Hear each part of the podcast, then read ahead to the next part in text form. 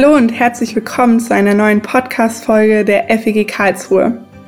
Elia, Berg- und Talfahrt, so lautet unsere neue Predigtreihe, in der es um Höhen und Tiefen im Leben geht und wir von Elia erfahren, wie er darin Gott begegnet ist. Wir begleiten die Predigtreihe mit zwei wöchentlichen Podcasts, in denen wir mit unseren Pastoren einzelne Themen der Reihe vertiefen. Wir, das bin ich, Madita Schneider, gemeinsam mit Philipp Heide. Und heute freuen wir uns, mit unserem Pastor Christian Bouillon zu sprechen. Christian, schön, dass du da bist. Hallo. Wir möchten mit dir heute über Niedergeschlagenheit und Erschöpfung sprechen. Und dafür wollen wir Bezug nehmen auf deine Predigt vom 30. April, in der du über einen Tiefpunkt in Elias Leben gesprochen hast. Und zwar den, der in 1. Könige 19 festgehalten ist. Und dieser Tiefpunkt kam für mich relativ überraschend, nachdem wir gerade erst über einen richtig krassen Sieg von Elia gesprochen haben, auf dem Berg Kamel. Und dann kommt hier so die nächste Szene, über die du dann in deiner Predigt gesprochen hast, wo Elia völlig erschöpft da sitzt und sagt, Herr, ich kann nicht mehr. Ich bin völlig am Ende und Gott dann nochmal so ein bisschen so seinen Weg auch mit Elia geht, ihn an einen Berg, an den Berg Horeb führt und dort ihm auch auf besondere Weise begegnet. Aber es ist schon, ja, eine krasse Berg- und Talfahrt, die wir hier erleben von Elia. Auf jeden Fall. Also, wer hätte das gedacht? Der große, starke Elia, also einer gegen alle, kompromisslos souverän, ähm, erfolgreich. Äh, und plötzlich sitzt er da unter dem Ginsterstrauch und sagt, Herr, ich kann nicht mehr wie wir es vielleicht ja auch schon mal gedacht oder gesagt haben in Situationen. Ja, ich kann mich da konkret an eine Situation so vor knapp zwei Jahren erinnern. Da hatte ich auch das Gefühl, jetzt bin ich wirklich ganz oben auf und bin dann äh, beruflich in eine Situation gekommen, wo ich einfach gemerkt habe, das ist ein, das war ein großes Projekt und es ist eine über längere Zeit sich entwickelte, ganz toxisches Umfeld dann geworden, auch schwierig mit den anderen Bereichen, mit denen ich da zusammengearbeitet habe, ähm, sehr politisch geworden intern. Und ich habe dann auch gemerkt, das ist einfach eine Situation, wo ich etwas verändern muss, wo ich sonst einfach persönlich, wo meine Persönlichkeit auf die Situation kommt, aber wo ich sonst persönlich dran zerbrechen werde. Und ähm, ja, dann habe ich tatsächlich auch gesagt, komm, da muss ich jetzt einfach einen Schritt zurückgehen. In diesem Projekt muss ich ein, eine Ebene weiter nach hinten gehen und sagen, pass auf, ich kann es nicht mehr machen, das muss jetzt jemand anders ganz vorne an der Spitze machen. Also mir ging es da schon mal ganz genau so. Vor, vor knapp zwei Jahren war das jetzt. Vielleicht war das so etwa das, was Elia sich irgendwie nicht vorstellen konnte, weil er irgendwie nicht wusste, wer der andere oder Nachfolgeprophet sein könnte und er sich so als Einzelkämpfer gesehen hat. Von daher Respekt auch für, für diesen Schritt dann zu sagen, ähm, ich gehe mal eine Linie äh, rückwärts äh, und da passt es schon wieder. Ja, ich glaube auch, wenn man in so einer Situation ist von, Herr, ich kann nicht mehr, vielleicht jetzt nicht in der Intensität wie Elia, der in dem Moment irgendwie wirklich nicht mehr leben wollte, aber in, in verschiedenen Abstufungen, denke ich, kenn, also kenne ich solche Situationen auch. Aber in der Situation liegt einem ja nicht immer die Lösung so auf der Hand, dass man so klar sieht, ah ja, ich kann jetzt das ändern und dann wird es besser. Und dann finde ich es echt charmant von Gott, dass er auch quasi erstmal Elia mit Essen versorgt und ihm sagt, hey, schlaf mal. Also so ganz an die Grundbedürfnisse erstmal dran geht äh, und nicht hier gleich den neuen Fünfjahresplan vorlegt oder die neue Anweisung, die kommt ja dann auch noch. Aber das, da finde ich mich eigentlich auch wieder, dass im Rückblick erst die Situation sich auch wieder so löst, aber in dem Moment eher ausweglos scheint und es gut ist, sich an den Grundbedürfnissen festzuhalten. Ich kann mir auch vorstellen, dass Elia echt enttäuscht war, dass ähm, diese öffentliche Machtdemonstration von Gott auf dem Berg, ähm, wo er da aus total durchnässten äh, Holz und Steinen Feuer entsprießen lässt, das ähm, dass darauf, auf diese Machtdemonstration, einfach keine Veränderung der äußeren Verhältnisse erfolgt ist, dass die Königin immer noch an der Macht ist, dass sie immer noch hinter ihm her ist und ihn dann mit dem Tod bedroht, ähm, so dass was ihr jetzt auch beide gesagt habt, wenn, wenn über längere Zeit diese äußeren Faktoren so stabil bleiben und das eigene Bemühen irgendwie daran nichts verändert, dann wird's echt hart. Gerade wenn man aus so einem vermeintlichen Sieg kommt und dann merkt, oh, die Königin ist immer noch die Königin und die Arbeitsverhältnisse in der Firma sind immer noch dieselben. Aber das Spannende ist ja, ähm, es sind ja immer die äußeren Umstände, die auf eine Person, eine Persönlichkeit treffen, auf sozusagen innere Umstände und Zustände. Und Elia sagt ja in 1. Äh, Könige 19, ich bin nicht besser als meine Väter und offenbarte auch einen inneren Antreiber, nämlich besser zu sein als, als seine Väter. Und das ist ein Beispiel für so einen Faktor, so einen inneren psychischen Faktor und mit mentalen Faktor. Was gibt's denn für andere Antreiber, die problematisch sind? Genau, es gibt dieses Konzept der inneren Antreiber seit den 70er Jahren, glaube ich, des 20. Jahrhunderts und ist entwickelt worden in der Transaktionsanalyse. Und ähm, es sind da fünf Antreiber ähm, identifiziert worden, ähm, die wahrscheinlich jeder von uns hat, aber nicht immer in einer guten Ausprägung. Und wenn einer von diesen fünf Antreibern, die ich gleich nenne, irgendwie sehr übergewichtig wird, dann wird er zum beherrschenden Muster auf Situationen zu reagieren. Und ich nenne dir jetzt einfach mal, also sei perfekt ist, ist ein Antreiber. Sei stark. Sei schnell. Sei beliebt. Und fünftens, streng dich an. Und ähm, das sind so fünf mögliche Antreiber, wo man durchaus Stärken mit verbinden kann. Also die die, die bringen uns auch voran im Leben, aber wenn sie sehr hoch dosiert sind, ähm, dann werden wir sehr einseitig in unserer Reaktion auf die Situation. Ja, spannend. Und bei Elia steckt da wahrscheinlich so ein bisschen sei perfekt oder ein bisschen sei stark dahinter, wenn er so Bezug nimmt auf seine, sein Vater oder seine Vorfahren und irgendeinem hohen Anspruch, an dem er sich da wahrscheinlich misst. Genau, ich habe mich auch mal gefragt, welche dieser Antreiber könnten bei Elia jetzt innere Faktoren sein. Und tatsächlich dieses sei perfekt, also alle seine Vorfahren zu übertreffen, das ist schon also wir wissen aus dem biblischen Bericht gar nicht von seiner Herkunftsfamilie. Der Elia taucht einfach in der Geschichte aus, auf und dann verschwindet er nachher auch wieder. Aber er hat dieses für sich persönlich dieses Ziel, seine Vorfahren zu übertreffen. Und wow, also besser als alle Väter und Mütter. Das ist, das klingt noch sei perfekt, genau. Und dieses sei stark vermute ich auch, weil er ja denkt, er sei der Einzige, der noch Jahwe folgt. Und typisch für sei stark ist, dass man sich keine Helfer sucht. Also wer diesen inneren Antreiber hat, sei stark, der versucht erstmal selber durch eigene Stärke die ähm, Situation zu regeln. Und von daher vermute ich vielleicht, es sei stark auch was, was bei Elia eine Rolle gespielt hat. Jetzt sind ja diese Antreiber wirklich, so wie du es gesagt hast, auch etwas, die einen zu ja guten Leistungen bringen, die einem auch wirklich eine Stärke geben. Und äh, ich muss wirklich sagen, dass es mir egal welcher dieser fünf oder wel Kombination aus welchen dieser fünf Antreiber bei mir zugetroffen haben und zutreffen, es erstmal überhaupt ganz schön schwierig ist für mich zu sagen, ich bremse diese Antreiber mal, ich erlaube dann ein Gegenkonzept zu bei mir, weil das ja erstmal ein Aufgeben auch von etwas Gutem ist. Jetzt hat Elia ja offensichtlich es auch so lange nicht erlaubt, da ein Gegenkonzept zuzulassen, bis er nicht mehr leben wollte, bis quasi er den Ausweg nur noch gesehen hat, ich muss jetzt sterben, ich möchte nicht mehr leben. Also das ist ja schon eine ganz krasse Zuspitzung und da ist er schon ziemlich weit sozusagen den Weg runtergegangen. Genau, ich finde auch, es ist gar nicht unbedingt erforderlich, seine inneren Antreiber zu erforschen, äh, wenn man gar keine Krisenerlebnisse damit hat. Also ich, ich finde, das wird relevant, in der Krise sich zu fragen, habe ich auch eigene Anteile? Und ähm, zu Burnout gab es im Prinzip immer so zwei plakative Positionen. Die einen haben gesagt, ja, das sind eben so Persönlichkeiten, die packen es nicht. Und die anderen haben gesagt, ja, das sind die äußeren Faktoren. Und ich finde schon ein Fortschritt, dass die Burnout-Forschung sagt, da spielen zwei Dinge zusammen. Also sowohl äußere als auch innere Faktoren. Und tatsächlich finde ich, man kann sich ja vielleicht beginnen, sich damit zu befassen, wenn man merkt, dass es überhaupt krisenhaft wird, wie ich selber auf Situationen reagiere. Und das, das war bei Elia jetzt relativ, relativ spät, ähm, dass dieser Satz dann rausrutscht, ich bin ja doch nicht besser als meine Väter. Aber äh, gut, man muss vielleicht nicht so weit kommen lassen, aber irgendwo davor und, und mal zu, zu schauen, ja, was prägt, was triggert mich denn eigentlich? Ähm, ich will mal auch noch ein Beispiel geben. Also die Theorie geht davon aus, dass äh, das in der Kindheit sich häufig schon ausprägt. Und mir hat meine Frau erzählt, äh, dass sie sei perfekt äh, bei sich sagen würde, dass sie sie antreibt und hat dann erzählt, dass sie ähm, sich erinnert, dass ihre Mutter, wenn sie die Spülmaschine eingeräumt hatte, also sie als Tochter, dass die Mutter dann immer noch mal die Spülmaschine sozusagen lehrhaft vor ihren Augen noch mal richtig eingeräumt hat und dass sie das Gefühl hatte, ich kann meiner Mutter nur genügen, äh, wenn ich es richtig mache mache.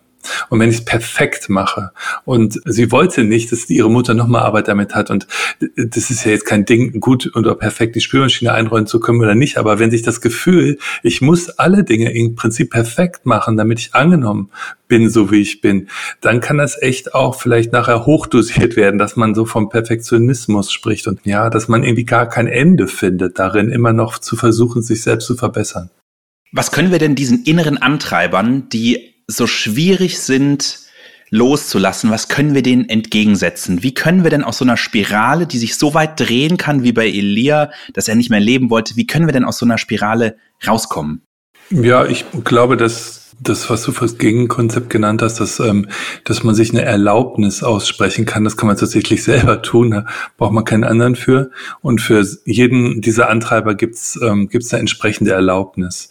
Also sei perfekt, dem entspricht die Erlaubnis zur Fehlertoleranz. Also auch mal über eigene Fehler lachen zu können und eben eben auch Fehler zu begrüßen. Hey, willkommen in meinem Leben. Aus Fehlern kann man lernen und so. Und ähm, ich gehöre auch zu denen, die Fehler machen. Und äh, das wäre eine Erlaubnis zu sei perfekt, eben Fehlertoleranz oder sei stark. Ich darf mir Hilfe holen. Und manche müssen das dann eben lernen, sich Hilfe zu holen.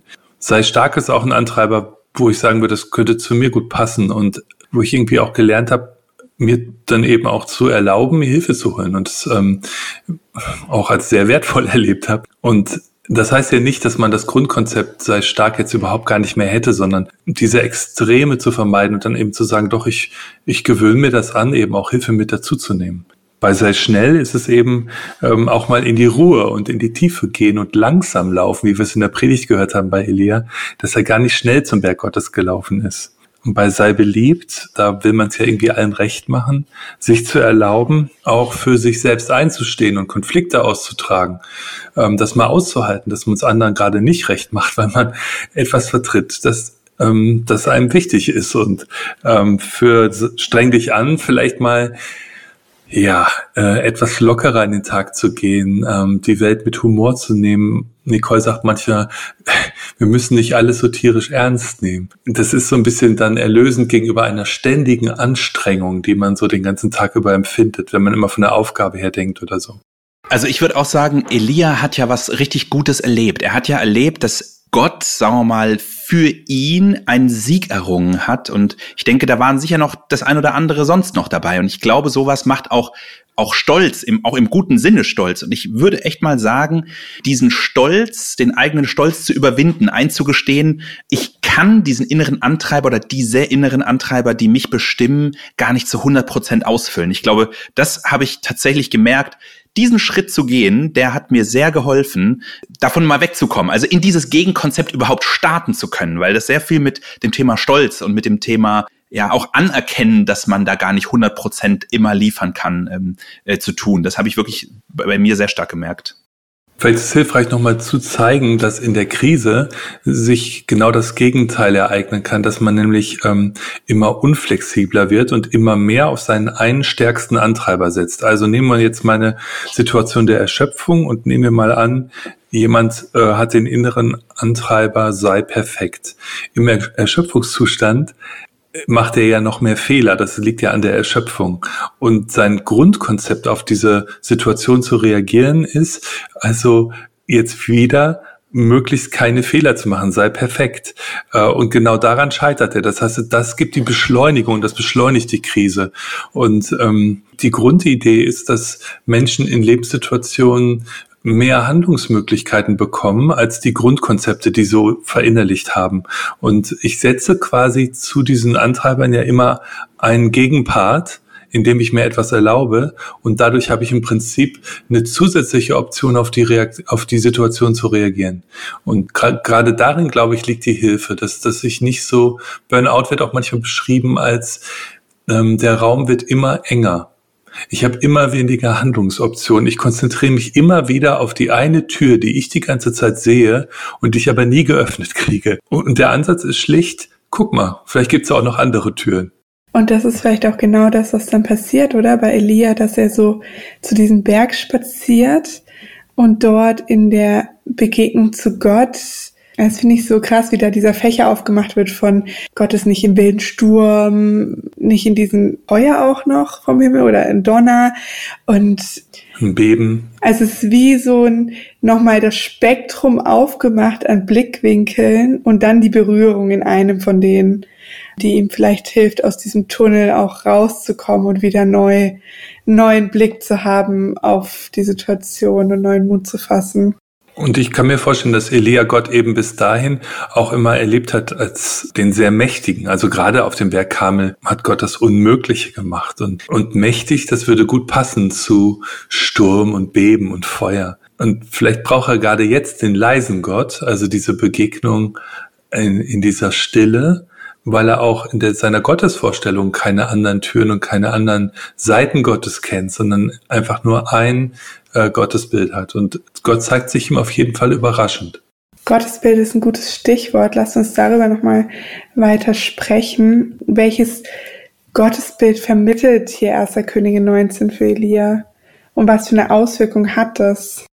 Also ich finde hier einen sehr fürsorglichen, liebevollen Gott in dem Text. Wir sehen ja, dass er dem Propheten, der nicht an seinem Arbeitsplatz ist, der seine Arbeit nicht macht, in der Wüste unterm Ginster sitzt, dass er ähm, Zeit für den hat, dass er den bis ins Körperliche versorgt, dass er zu essen und zu trinken bekommt, dass er schlafen kann, dass er dann auch erstmal in die Stille geht und nicht sofort zurück an den Berg Arbeit, sondern zum Berg Gottes laufen darf. Und das 40 Tage und Nächte und der läuft auch recht gemütlich. Ich habe das in der Predigt gesagt, das ist in 24 Stunden eine badische Meile, acht, acht Kilometer etwa. Da kann man echt ganz gechillt Bild laufen. Und ich kann mir vorstellen, dass er dabei eben auch mit Gott schon gesprochen hat. Und Gott ist sehr fürsorglich und das korrespondiert dann mit dieser Begegnung am Berg Gottes, wo Gott in dieser, in diesem leisen Hauch begegnet. Jetzt hat Elia ja diesen starken inneren Antrieb des Starkseins und dann kommt Gott ihm so nahe in der im Schweigen und in dem Leisen und ähm, trifft total so seinen inneren Antreiber des Starkseins da auch. Und jetzt wollte ich noch mal fragen, wir haben vorhin auch über unsere inneren Antreiber gesprochen. Welche Rolle spielt denn da unser Gottesbild und welche Rolle kann denn auch, ja, vielleicht auch eine Veränderung unserer Sicht auf Gott dazu beitragen, mit unseren inneren Antreibern gut umzugehen?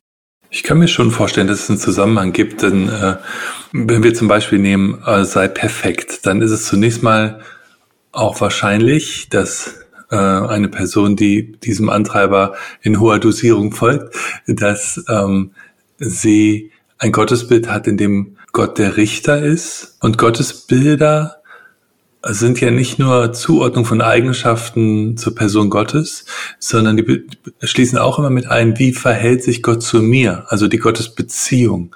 Und ähm, es wäre sehr wahrscheinlich, dass jemand, der sei perfekt, für sich als ähm, inneren Antreiber hochdosiert hat, äh, dass er auch annimmt, äh, dass er bei Gott auch nur angenommen ist, wenn er selber perfekt ist, ähm, wenn er dieser, dieser Vollkommenheit Gottes irgendwie entspricht und Gottes Wahrheitsanspruch.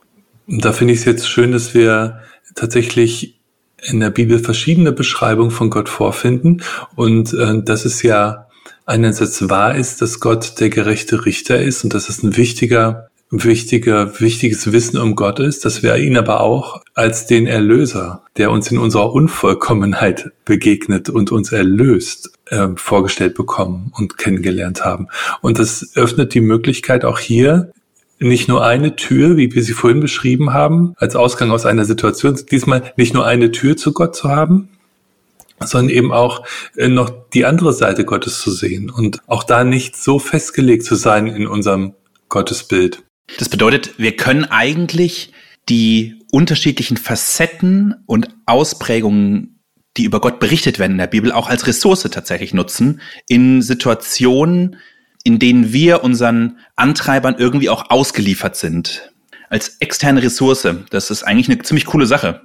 Ja, ich glaube, dass, äh, dass Gott uns da sowieso zur Seite steht dass er sozusagen sowieso unsere Ressource ist und sein möchte, dass wir das aber manchmal nicht merken, weil wir eben nur die eine Wahrnehmung von ihm und von uns haben und dass er quasi nur erkannt werden muss als der, der schon an unserer Seite steht. Eben meinetwegen für die Person, die sagt, ich ja sei perfekt, ist ist ja nichts übrigens, das haben wir noch nicht gesagt, das ist ganz wichtig. Die inneren Antreiber sind unbewusst. Das heißt, wir haben eigentlich nicht gleich Zugriff auf sie.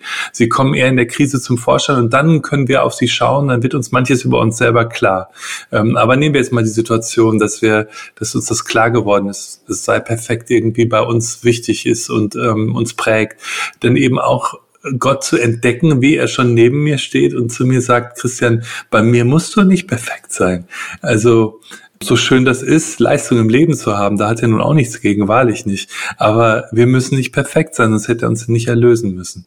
Ja, und umgekehrt halt wirklich auch, sich immer mal Zeit zu nehmen, über die eigenen Gottesbilder zu reflektieren. Also mir ist, mir fällt es gar nicht leicht, so auf ad hoc irgendwie zu sagen, das und das sind meine Gottesbilder. Ich kann mir aber vorstellen, dass bei mir dass viele der Gottesbilder auch eher eben meine inneren Antreiber verstärken in einem negativen Sinne und da eben eng zusammenhängen, so wie du es ja auch schon beschrieben hattest und dass es deswegen auch voll wichtig ist, am Gottesbild zu arbeiten, im Sinne von erstmal die, das Bewusstsein darüber, welche habe ich, wie beeinflusst die mich und dann die Wahrheiten, die biblischen Wahrheiten und Gottesbilder entgegenzusetzen, den negativen Gottesbildern und eben auch den inneren Antreibern entgegenzusetzen. Oder sogar über die Gottesbilder, die man selber hat, zu erkennen, was sind eigentlich meine inneren Antreiber? Mhm. Also wenn ich zum Beispiel der Antreiber sei, sei beliebt, da will ich es ja allen recht machen, dann, dann wäre es sehr logisch, dass ich es auch Gott recht machen will. Und das ist äh, im Prinzip eine Einbahnstraße, ist meine Gottesbeziehung, dass ich immer versuche, ihm zu entsprechen und dass ich gar nicht wahrnehme, was er mir gibt, weil ich damit beschäftigt bin, ähm, daraus zu beachten, was ich ihm gebe. Und ähm, tatsächlich weiß ich nicht, ob ich der Formulierung sozusagen am Gottesbild arbeiten so zustimmen will, obwohl ich genau weiß, was du meinst und in der Sache auch zustimmen will, aber ich würde es gerne etwas anders anders formulieren. Ich würde, äh, ich würde gerne sagen, Gott so zu entdecken, wie ich ihn noch nicht entdeckt habe. Also ich würde gerne so eine Entdeckungsfreude irgendwie ähm, an, äh, anstoßen. Jetzt nicht ins Blaue hinein, sondern in die Bibel hinein. Also wirklich zu schauen, was erzählen die biblischen Texte denn über Gott? Und wie kommt es eigentlich, dass wir im Hauskreis sind und vier verschiedene Personen sehen vier verschiedene Gesichter Gottes in einem einzigen Text? Ähm, ja, tatsächlich, liegt an uns. Der Text hat tatsächlich verschiedene Angebote und, und, und wir suchen uns eins raus, was, was uns näher liegt. Entdeckungsfreude, das nehme ich gerne mit, ja. Sehr schön. Und ich kann mir vorstellen, dass gerade in der, wenn man sich gerade auch in der Situation befindet, die einen irgendwie stark an das erinnert, was Elia erlebt, einfach man erschöpft ist, dass auch da Entdeckung und Offenheit nicht immer ein ganz einfach fallen, aber dafür ist es so cool, auch in der Gemeinschaft als Gemeinde unterwegs zu sein und ähm, gemeinsam entdecken zu können und einander zu helfen, vielleicht einfach miteinander im Hauskreis oder in anderen Formaten ins Gespräch zu kommen, hey, was sind eure Gottesbilder, was sind eure Begegnungen mit Gott, was ermutigt euch und baut euch gerade auf? Und ähm, so einander auch eine Stütze zu sein, weil wir ja voneinander wissen im Vergleich zu Elia, der erstmal denkt, er ist noch ganz alleine. In diesem Sinne danke auch dir, Christian, dass du mit uns gemeinsam heute in diese Themen nochmal hineingegangen bist und wir so auch zusammen entdecken konnten. Sehr gerne. Mit dieser Folge sind wir dann auch schon am Ende der Elia-Reihe angelangt. Du findest unsere drei Gespräche mit Jorge, Alex und Christian sowie die Predigten der gesamten Reihe auf allen gängigen Podcast-Plattformen. Wir freuen uns, wenn du diese hörst und weiterempfiehlst und freuen uns natürlich auch über dein persönliches Feedback an podcast.fg-karlsruhe.de. Gern kannst du uns da auch schreiben, wenn du Ideen für zukünftige Folgen hast. Nach den Pfingstferien startet eine neue spannende Themenreihe über das Buch der Sprüche und der Weisheiten, bei der wir mit Podcasts auch wieder dabei sind. Und wir freuen uns, wenn du auch dabei sein wirst. Bis dahin, eine gute Zeit und bis bald.